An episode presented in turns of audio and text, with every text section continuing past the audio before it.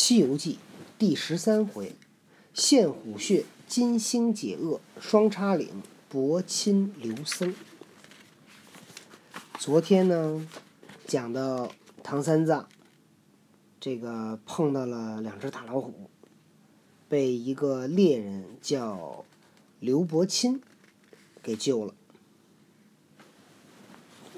然后呢，第二天，这个刘伯钦就说啊：“我呀。”明天早上送你走，唐三藏听了很高兴。过了山坡，又听得呼呼风响。伯钦道：“长老休走，坐在此间。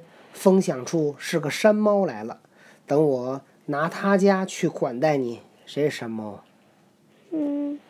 三藏见说，又胆战心惊，不敢举步。那太保执了钢叉，拽开步，迎将上去。只见一只什么？山猫是什么？那个老虎。斑斓虎，他管老虎叫山猫。好家伙！他说抓一只什么给长老？他说他要把这老虎逮着给长老吃。对面撞见他看见伯钦，急回头就走。这太保霹雳一声，喊道：“那夜处哪里走？”那虎见赶得急，转身抡爪扑来。这太保三股叉，举手迎敌，唬得个三藏软瘫在草地。哎呦我的妈耶！三二零，这虎让你坐着，三藏是这样，你本来就这样走。您说别走了。别走了。您说就是那夜处哪里走？您说那个就是太保跟他说是别走了，啊行。前面山猫。啊，长老休走，坐在此间。风响处是个山猫来了。等我拿起他家去管去款待你，让你吃。长老，你怎么变得像一只兔子？你继续往下演，继续往下演。您您就往下说，然后你就后来就是唬的唐三藏，唬的唐。结果这太保。我长老是这样的，看着。这太这太保三股叉，举手迎敌，唬得个三藏软瘫在草地。这和尚自出娘肚皮。哪曾见这样凶险的勾当？太保与那虎在那山坡下人虎相持，果是一场好斗。但见怒气纷纷，狂风滚滚。怒气纷纷，太保冲冠多用力，狂风滚滚，班彪逞势喷红尘。彪就是虎字带三撇儿，哎，也说就是虎，估计也是虎的意思啊。那一个张牙舞爪。这一个转步回身，三股叉晴天晃日，千花围绕雾飞云。这一个当胸乱刺，那一个劈面来吞。闪过的再生人道，撞着的定见阎君。只听得那班彪笑吼，太保生根。班彪笑吼，震裂山川惊鸟兽。太保生根，喝开天府现星辰。那一个金睛怒出，这一个壮胆壮胆生嗔，可爱镇山刘太保，堪夸巨地寿之君。人虎贪生争胜负，歇而有慢丧三魂。他这个里面肯定那个人影了，你知道为什么吗？嗯。因为这个他那块儿写的是，如果活着的再生人呢，如果活着你还是人。所以，如果老虎活着，它不是；如果那人死了，那老虎就是畜生了，不是人道。如果死了，就去见阎君，所以肯定是老虎见阎君去了。呵，这你都能闪过的再生人道，撞着的定见阎君。他两个斗了有一个时辰，只见那虎爪慢腰松，被太保举叉平胸刺倒。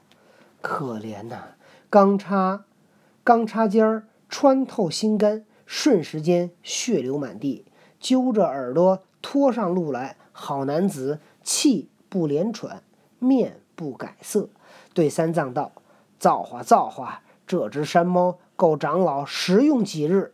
”三藏夸赞不尽，道：“三藏该说了，这只第一个老虎够长老吃一万年的了。”因为你知道为什么吗？嗯。他不吃肉，吃素。对呀，长老说这老虎是白菜馅儿的，还是韭菜馅儿的，还是胡萝卜馅儿的？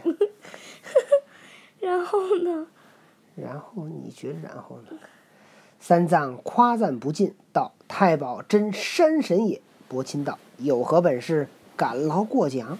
这个是长老的鸿福，去来赶早剥了皮儿，煮些肉款待你也。”他一手一只手执着叉，一只手拖着虎，这可能吗？这人这一老虎好几百斤，他拖着走啊，可能性不大。你，我跟你说件事儿，嗯就是如果现在环保主义者到那儿看他跟虎斗，一叉刺向他，找死啊你！第二个人说保护野生动物，不知道现在的老虎已经非常少了吗？非常能说的是下下面把这个版本说温柔一点，重新来。又有一个人就是把他那个手往回打，且住。现在我们在保护野生动物，世界上没多少老虎了，你饶了这只嗯，B 个老虎吧。对，然后那个猎人就说：“B 个老虎，这明明是个山猫嘛。”他说呵呵：“ 你可以叫它山猫也可以。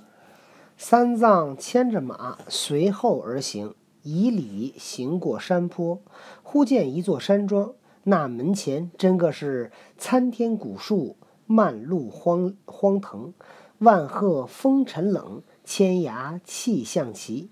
一径野花香习体，树杆幽竹绿依依。草门楼、篱笆院，看描看画，石板桥、白土壁，真乐真惜。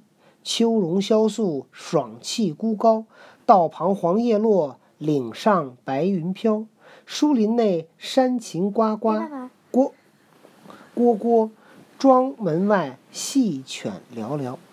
就是如果我是唐僧，让我去西天取经，我就跟唐三藏说，经取得着，但是回来是不可能的了。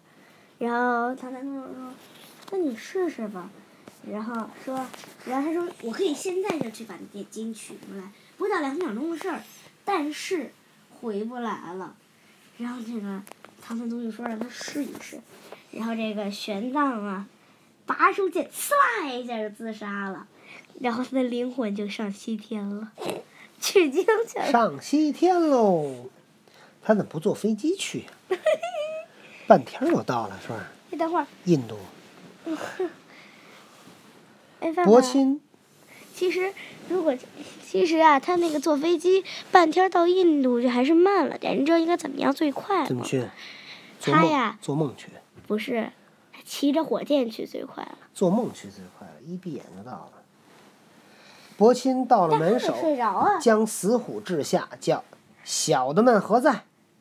只见走出三四个家童，都是怪形恶相之类，上前拖拖拉拉，把只虎扛将进去，都长特丑的这图，他这几个家童，你知道为什么吗？嗯，可能，可能他们家穷，买不起好家童。关键是能杀老虎的，估计也不是那个长得很善良的，都得是长得特厉害的。伯钦吩咐道：“吩咐叫赶早剥了皮，安排将来待客。”父回头迎接三藏进内，彼此相见，三藏又拜谢伯钦，厚恩怜悯救命。伯钦道：“同乡之人，何劳致谢？”坐定茶罢，有一老欧领着一个媳妇儿对三藏进礼。伯钦道：“此是家母山妻，他是一个山里边的猎户，他管自己的妻子叫山妻，你知道吗？这是一种谦称。”三藏道：“请令堂上座，贫僧奉拜。”你想，这个刘伯钦是他的救命恩人，刘伯钦的妈，他得得磕头。老欧道：“长老远客，各请自珍，不劳拜吧，别拜了。”伯钦道：“母亲啊，他是唐王陛下，唐王驾下，差往西天见佛求经者，世间在岭头上遇着孩儿，孩儿念一国之人，请他来家歇马，明日送他上路。”老欧闻言，然后如果是我听见这话，我噌一听，什么？送我上路，送我上西天，是不是？不去，不去。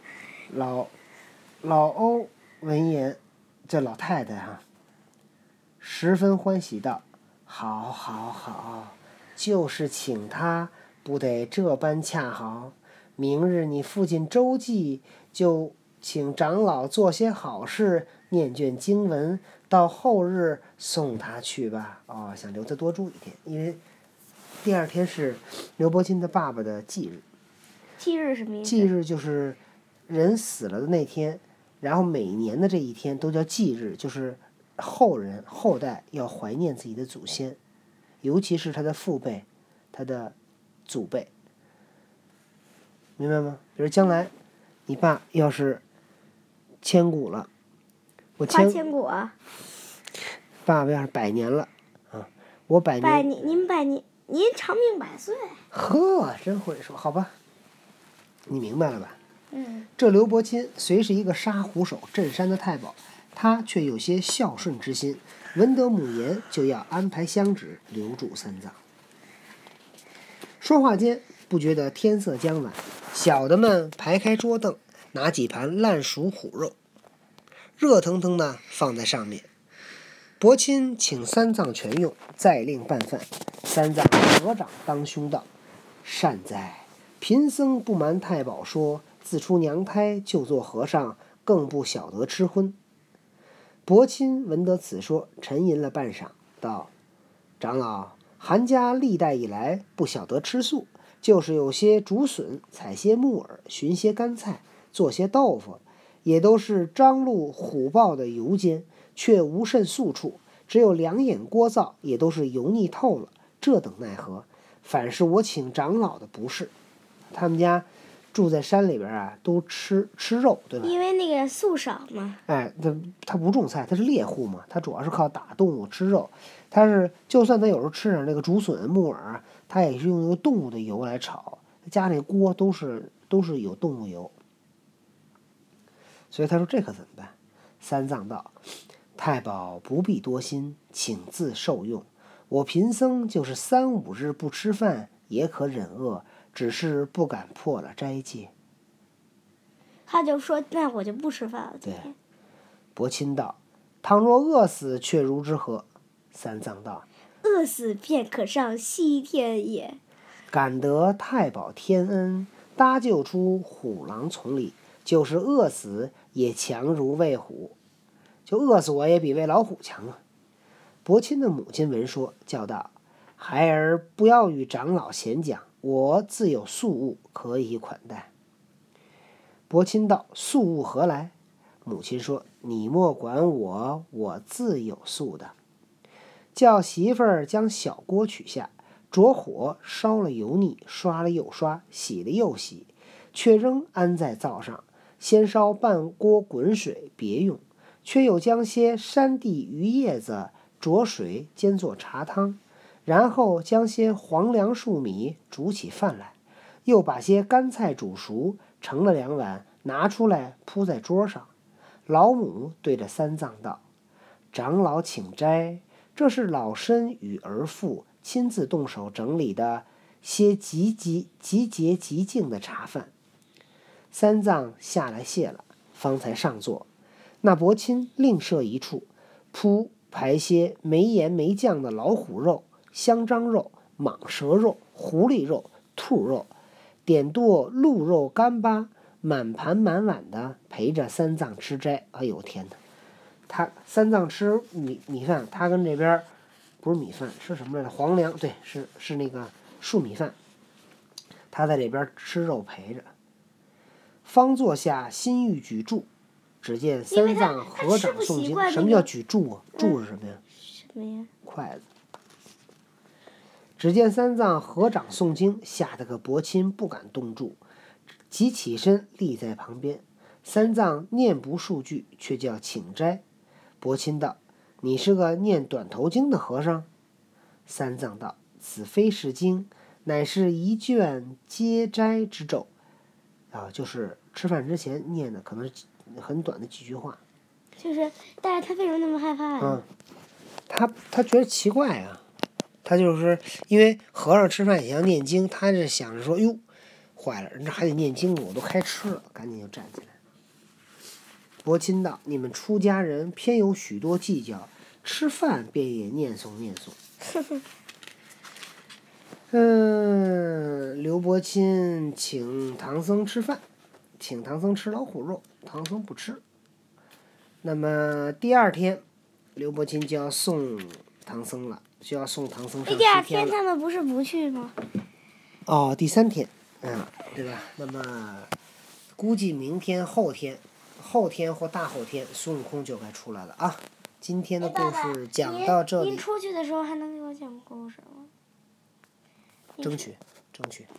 好的，再见，拜拜，闭眼，睡觉。